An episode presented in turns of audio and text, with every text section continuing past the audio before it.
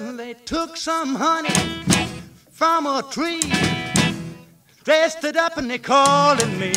Everybody's trying to be my baby. Everybody's trying to be my baby. Everybody's trying to be my baby now.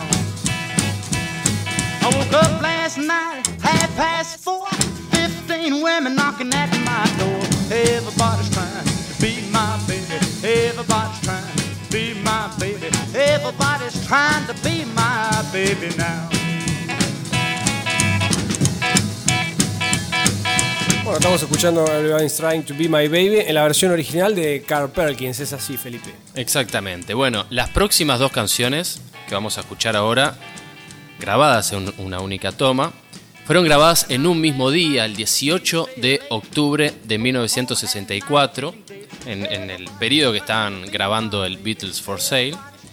Una sesión de grabación tremendamente productiva que nos hace acordar un poco tal vez al 11 de febrero de 63 para el Please Please Me. No tan poderosamente productiva, pero sí muy importante. En la que trabajaron ocho canciones y completaron tres de ellas en únicamente cinco tomas. ¿no? Tenemos Words of Love, aquel cover de Buddy Holly, que la hicieron en tres tomas. Y las que vamos a escuchar ahora a continuación fueron grabadas en una única toma cada una. Y la primera de ellas fue Everybody's Trying to Be My Baby, como bien decía Rodrigo, de Carl Perkins. Este, bueno, Carl Perkins naturalmente sabemos tuvo tremenda influencia en los Beatles, especialmente en George, quienes hacían varias de sus canciones en vivo. Lennon cantaba Tennessee, Bob in the Blues, Blue Suede Shoes, también una versión de Honey Don't, antes de que fuera cedida esa parte vocal a, al baterista de turno, antes era Pete Best, después fue Ringo. Paul también solía cantar Sure to Fall in Love with You, una versión a dúo con John de Lend Me Your Comb. Y bueno, sin embargo, Perkins tuvo un impacto, como decíamos, especial en George, naturalmente, en el toque de la guitarra, ¿no? Everybody's Trying to Be My Baby fue publicada en 1958 y ya integraba el repertorio en vivo de los Beatles desde hacía años. Y en 1964 la, para 1964 esta, esta letra, digamos, la parte este, de la letra de la canción era un reflejo muy vivo de lo que era la, la Beatlemanía, ¿no? O sea, todos, todas las chicas quieren ser, este, o to- todas quieren Todos ser, quieren ser mi chica. mi chica, exacto. Los ingenieros de Abbey Road inventa- inventaron especialmente para esta, esta sesión lo que se llama la técnica del STEED, que significa Single Tape Echo and Echo Delay. Es una especie de, de, de eco como muy, muy saturado, digamos, y le pusieron muchísimo de esto a la voz de George. Incluso la voz de George fue doblada para que sonara como más llena, lo cual a mi entender queda como un poco innecesario, ¿no? Queda la voz de George muy, muy, muy gorda en ese sentido. Eh, tenemos a Paul en 1964 que decía, bueno, esta es otra canción de la época de, de Cavern, un viejo número de Carl Perkins. Usamos de nuevo, dice, el efecto del Steed. Y es un buen final para el álbum y George hizo, perdón, otra vez un buen solo. Entonces la canción tiene algunas pausas este, bien, bien característica del estilo rockabilly. Y en aquella sesión paraban, obviamente, para tomar un poquito de té en la cantina de los estudios de EMI y los Beatles trabajaron, como decíamos, ese día entre las 2 y media de la tarde hasta las 11 y media de la noche. Y acá les, les comento las canciones que fueron trabajando. Eight Days a Week, Kansas City, Mr. Moonlight, siguieron con I Feel Fine, bajaron los decibeles con I'll Follow the Sun, repito, todo en este mismo día 18 de octubre, y después atacaron esta versión que vamos a escuchar ahora.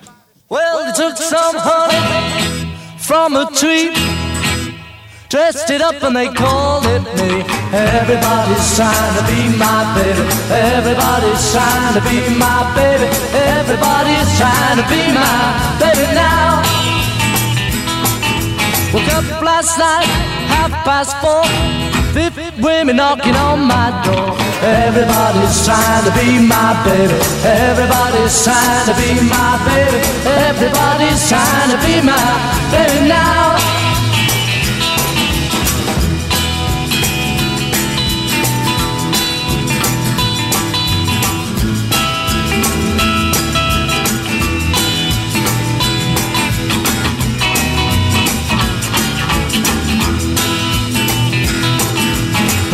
Last night, I didn't say late. For a home had a 19 date. Everybody's trying to be my baby. Everybody's trying to be my baby. Everybody's trying to be my baby now.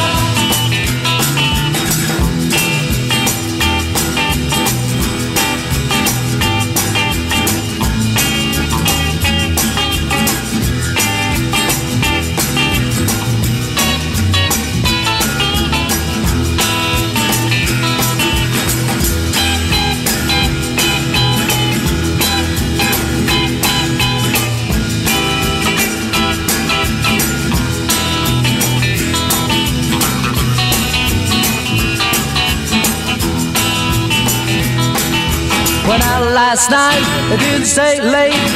For a home had a 19 date. Everybody's trying to be my baby. Everybody's trying to be my baby. Everybody's trying to be my baby now. Well, they took some honey from a tree, dressed it up and they called it me. Everybody's trying to be my baby. Everybody's trying to be my baby. Everybody's trying to be my baby now.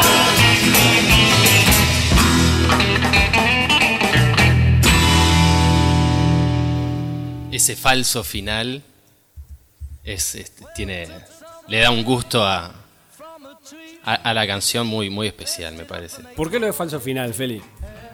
Pues termina la canción, hay, hay como una, una parada donde uno puede pensar, bueno, acabó acá y hay un redoble de Ringo que continúa, ¿no? Con ese final. Por eso es como se le llama de, de esa forma. La verdad que hay tres cosas que, me nacen señalar de, de- de esta versión, que son el trabajo con la cámara de eco esa que, que- que lograron, Con el Steed, sí.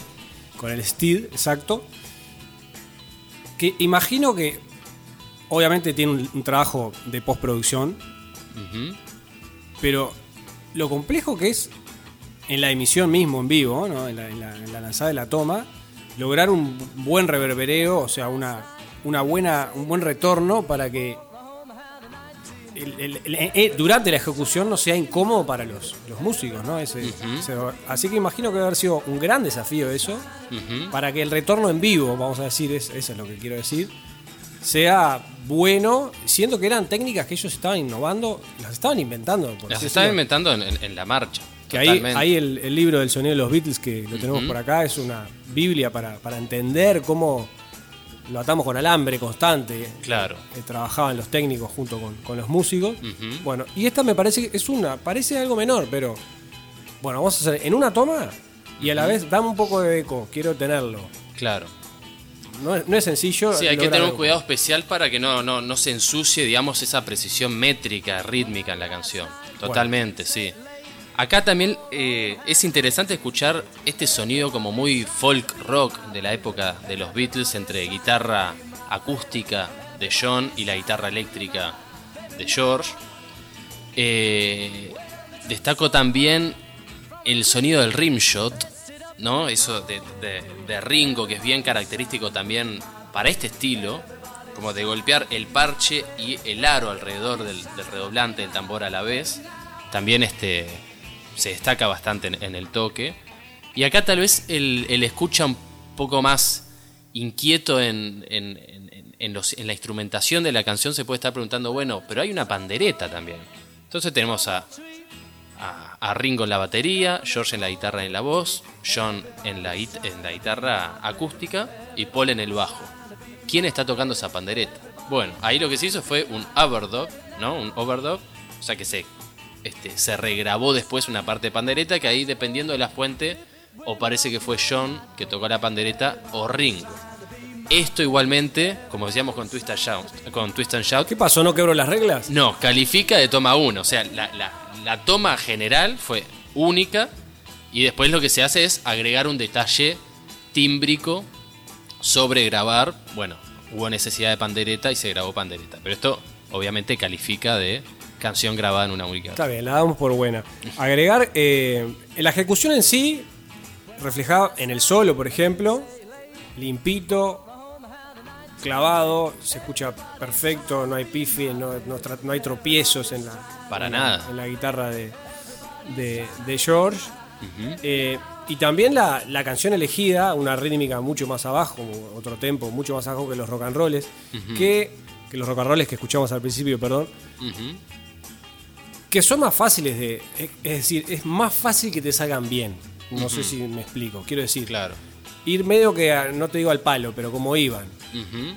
y pegar unos buenos alaridos de fondo, digamos que para la concentración puede o, o suele ser más sencillo por el hecho de que, bueno, hay que poner más energía que, que técnica, Claro. por así decirlo. Sí. Acá estamos hablando ya de una canción donde hay mucho, hay mucho espacio para el silencio, Ujú.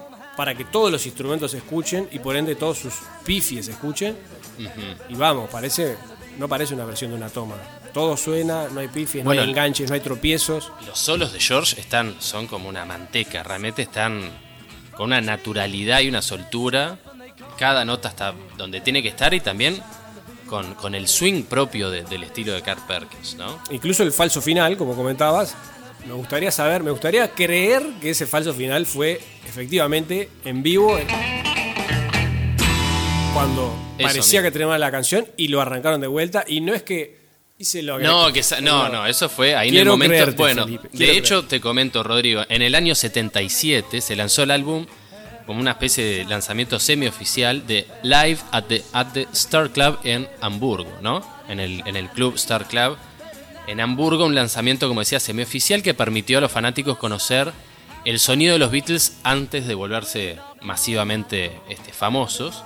Es una época en la que tocaban mayoritariamente covers y las grabaciones son de diciembre de 1962 y las hizo el stage manager de- del club, Adrien Barber. Entonces lo que vamos a escuchar es los últimos segundos nomás de una, de una versión de esta canción. Y presten atención a cómo se divierten con estos finales falsos y hacen como hasta tres o cuatro finales falsos, que es como una broma entre ellos y con el público, ¿no?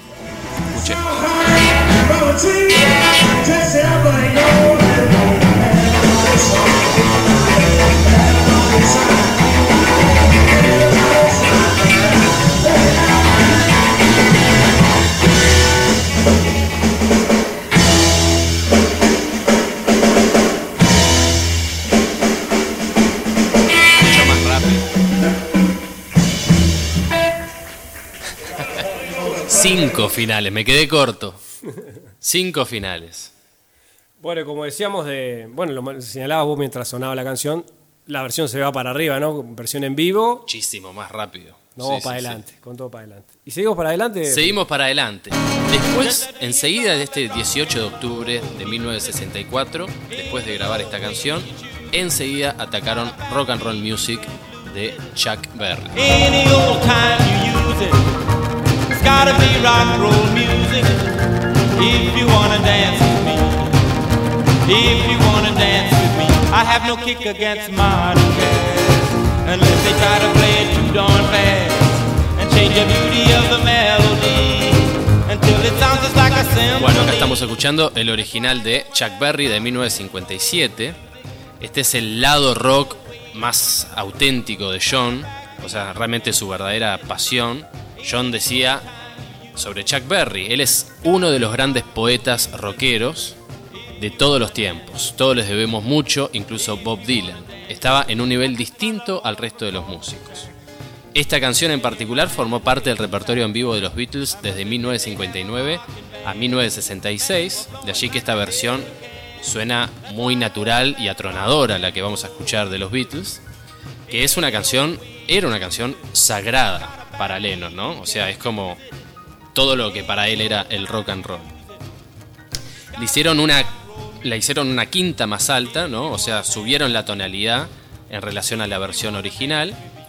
Y acá lo que tenemos es como hay en cuanto a, a la instrumentación, o sea, nosotros vamos a escuchar que hay un piano de fondo. Hay una controversia sobre quién toca el piano. Entonces acá, en el libro de Geoff Emerick, él nos cuenta, leo un poquito.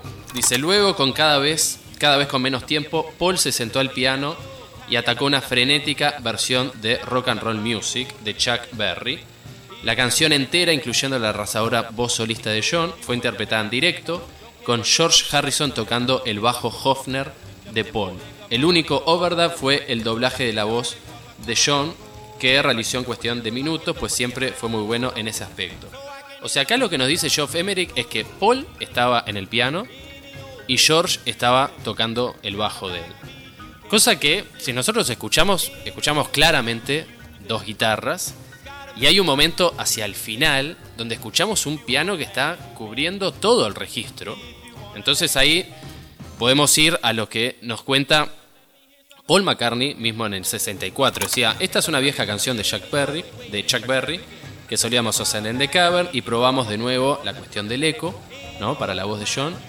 Y hay un poco de piano por ahí también. Y él recuerda, George Martin, John y yo nos sentamos en el teclado todos a la vez. O sea, seis manos sobre el teclado. Después tenemos al gran historiador Beatle, este, Mark Lewinson, que menciona en su libro más notable, The Beatles Recording Sessions, para mí al menos, el fundamental de él, escrito en el 88, dice, no se realizaron overdubs, estaba únicamente Martin al piano, George Martin. Yo creo que la escucha nos dice que el que tenía la versión original es lo que dice Paul. O sea que hubo una sobregrabación posterior en la cual George Martin, John y él tocan el piano y obviamente está este, en esa primera y única toma este, Paul en el bajo. Just let me hear rock and roll music.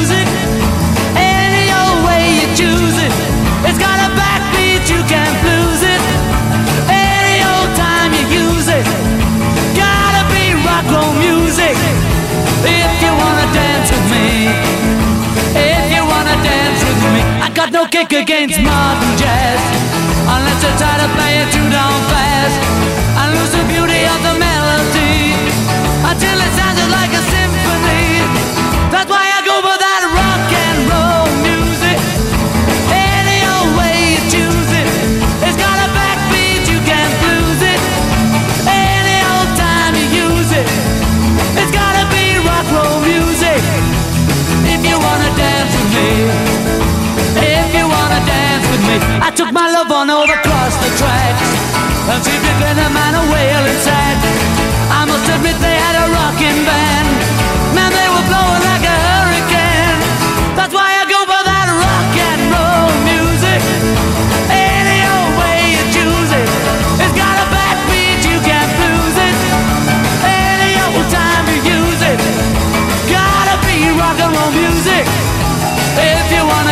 with me. If you wanna dance with me. Way down south they had a jubilee. Them Georgia folks, they had a jamboree. They're drinking homebrew from a wooden cup. The folks are dancing, they got all shook up. I started playing that rock and roll music. Any old time you use it. It's got a backbeat, you can't lose it. Any old time you use it. Gotta be rock and roll music. If you wanna dance with me. If you wanna dance with me, don't get to hear them play a tango. And in the mood they take a mambo. It's way too early for the Congo.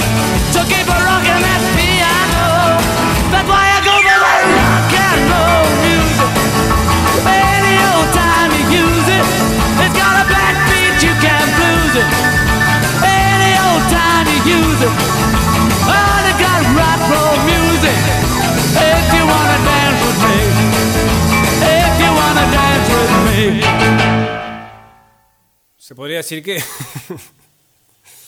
Pobre Chuck Berry, pero la superaron claramente. La, Sí. la- So- bueno, si no hubiera existido la de Chuck Berry, obviamente no existía la de ellos. Me, me refiero con esto a que para mejorarla tiene que haber un- una base, una, una original. Digamos que una aspiración del, del- del reversionador es. Digo, si no logro algo mejor que tenga mi impronta. Claro. En este caso son las dos cosas. me Son las dos cosas, Claramente. sí. Viste, comentábamos, ¿no? Mientras escuchamos que pasó algo raro hacia, hacia el final de la canción, como que el sonido de piano... Desaparece. Desaparece. Y después cuando reaparece, aparece notoriamente un piano muy presente, como decíamos, ¿no? Cubierto en todo el registro. No solo eso, sino que en, en, la línea general de la canción, vamos, voy a escuchar ahí.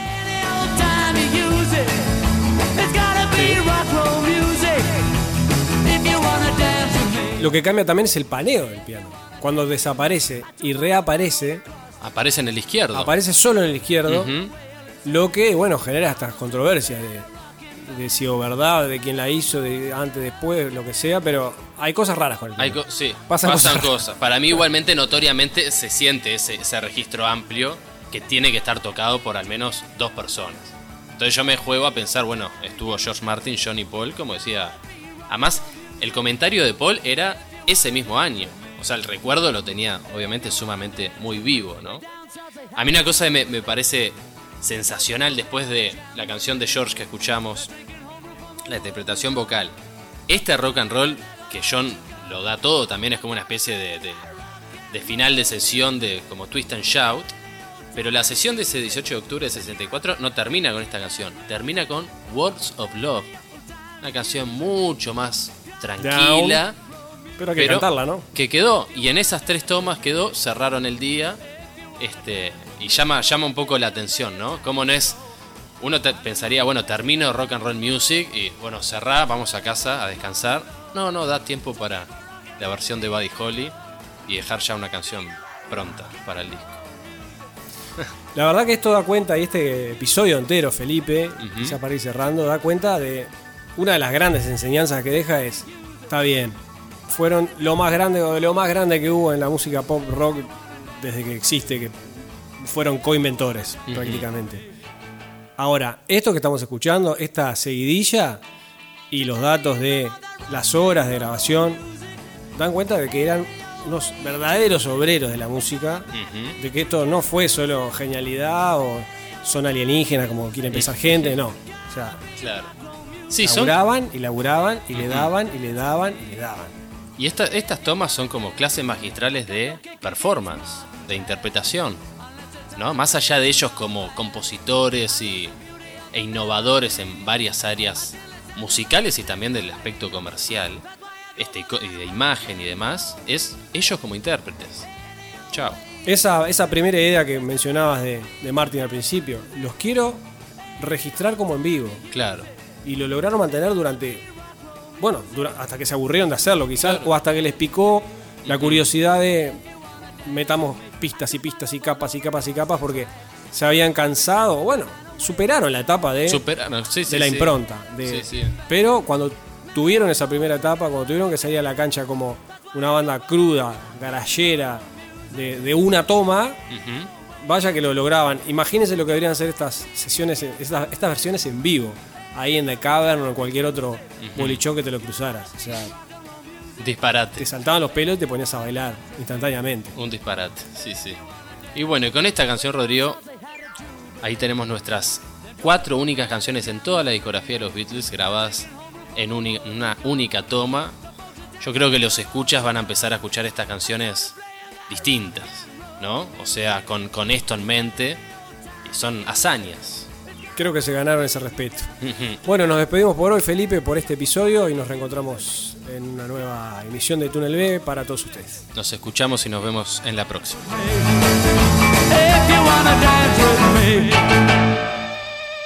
Túnel B.